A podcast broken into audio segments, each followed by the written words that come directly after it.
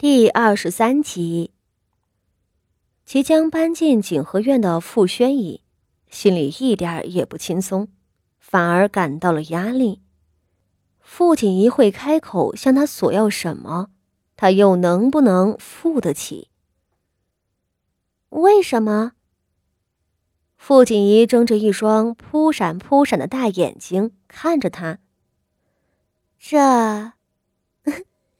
因为吴姐姐是我的姐姐呀。她笑得灿若桃花。傅玄仪听得眼角一冲，这是个什么答案？姐姐是吗？傅家的大宅门里面这么多姐妹，可正是这些血浓于水的姐妹们，内里却如仇人一般。只要不是从一个娘胎里爬出来的，没有一个会天真的以为。所谓的姐妹是真正的姐妹。傅宣仪觉着自己越来越看不懂这个八妹妹了。好吧，我是你姐姐。她叹一口气道：“唉，我知道，你刚从北院出来，母亲她又……日后我会帮着你的。”傅宣仪给出了一个简单的承诺。傅景仪对此一笑置之。是啊，他需要帮手。不过，他给傅宣仪送了这么一份大礼，可不是一个虚无缥缈的承诺能回报的。他需要傅宣仪付出更多，只是现在还不到时候。那就谢过吴姐姐了。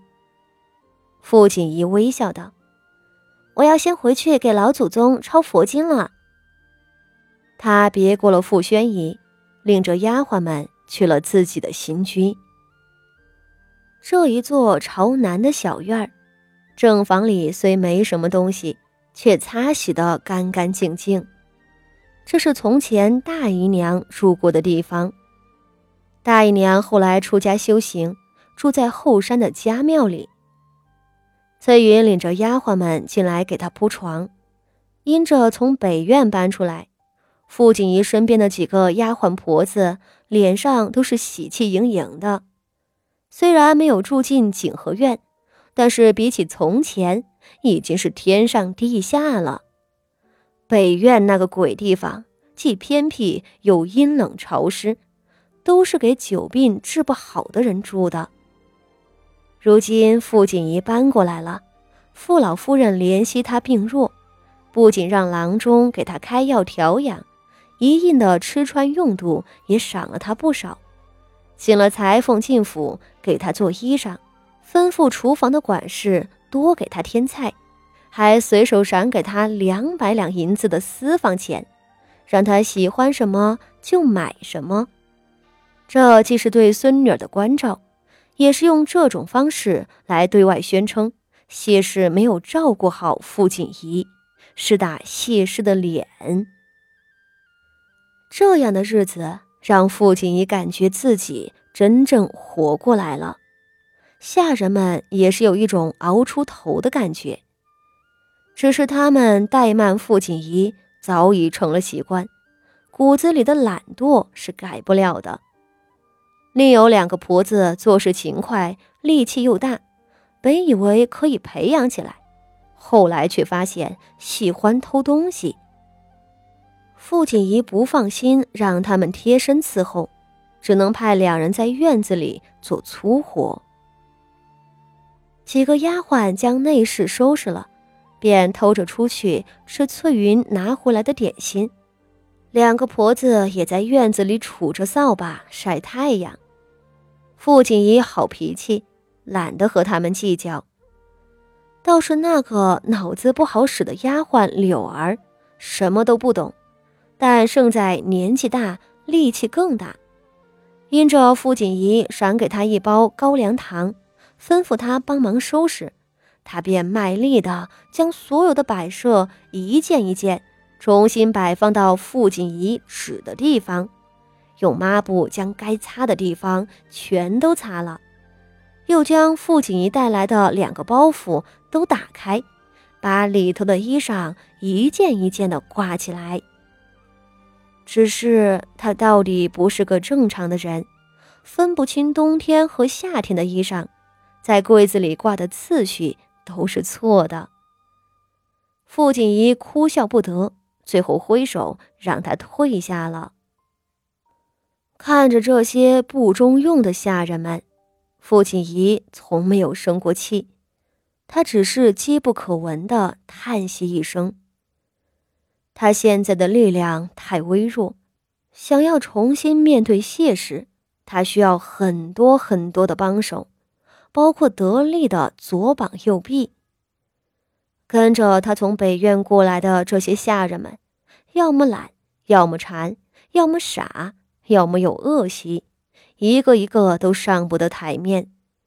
唯一机灵聪明的翠云，还是个潜伏的麻烦。不知小荣怎么样了？是被萧云天一块处死了，还是逃出了侯府？当初惨死，他并不曾料到。自己还能重回人间，他希望小荣活着，跑得越远越好，远离这是非之地。如果小荣还活着，那就一定要找到他。如此想着，他又闭目沉思起来。不说两个姑娘搬屋子的热闹，和风院里的谢氏却是生了一肚子气。若不是两日后傅妙仪要风风光光回娘家，他怕是能气得几日吃不下饭。不论怎样，傅妙仪都要回来了。为了迎接从前的大姑爷，现在的三姑爷，傅家上下又开始忙碌了。武安侯这个女婿，算是傅家最大的靠山了。武安侯的亲姑姑。是圣上最宠爱的萧妃，萧云天自个儿也有出息，年纪轻轻的就承袭了父亲手里的兵马，和傅华仪成婚的三年里，大多守在西北镇守，甚少回来。半年前，他才调回京城，做了三品兵部侍郎。傅妙仪回门，无疑是府里最要紧的事儿。连和谢氏怄气的傅老夫人也不得不给了谢氏的脸面，与他一同安置府中事务。三日回门的清晨，谢氏就领着妯娌们在和风院的厅堂准备筵席，传唤管事婆子进来核对要送到侯府去的礼单，安排府中几个前来拜访的本家亲眷等，忙的是脚不沾地。而那因为被傅宣仪抢了风头的傅家仪，在谢氏房里哭了两日没个结果，被谢氏千叮万嘱了，领着弟弟傅德明一早就等候在府门迎接武安侯夫妇。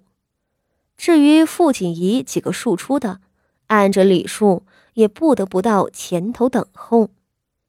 傅锦仪和傅宣仪一道，坐在二门抱下里头等着。